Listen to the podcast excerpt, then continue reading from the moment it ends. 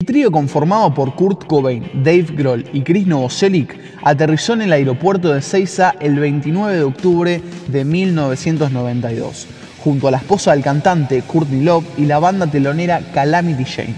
La jornada comenzó con la banda argentina Los Brujos, quienes tuvieron una muy buena recepción por parte del público, a diferencia de la banda femenina que viajó junto a Nirvana.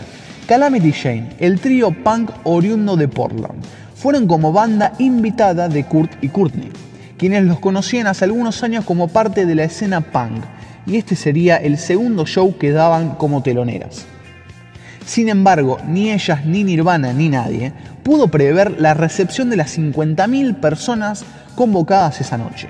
Lo que sucedió en Buenos Aires fue que todo era inmenso y que teníamos una barrera con el lenguaje, dijo años después la cantante.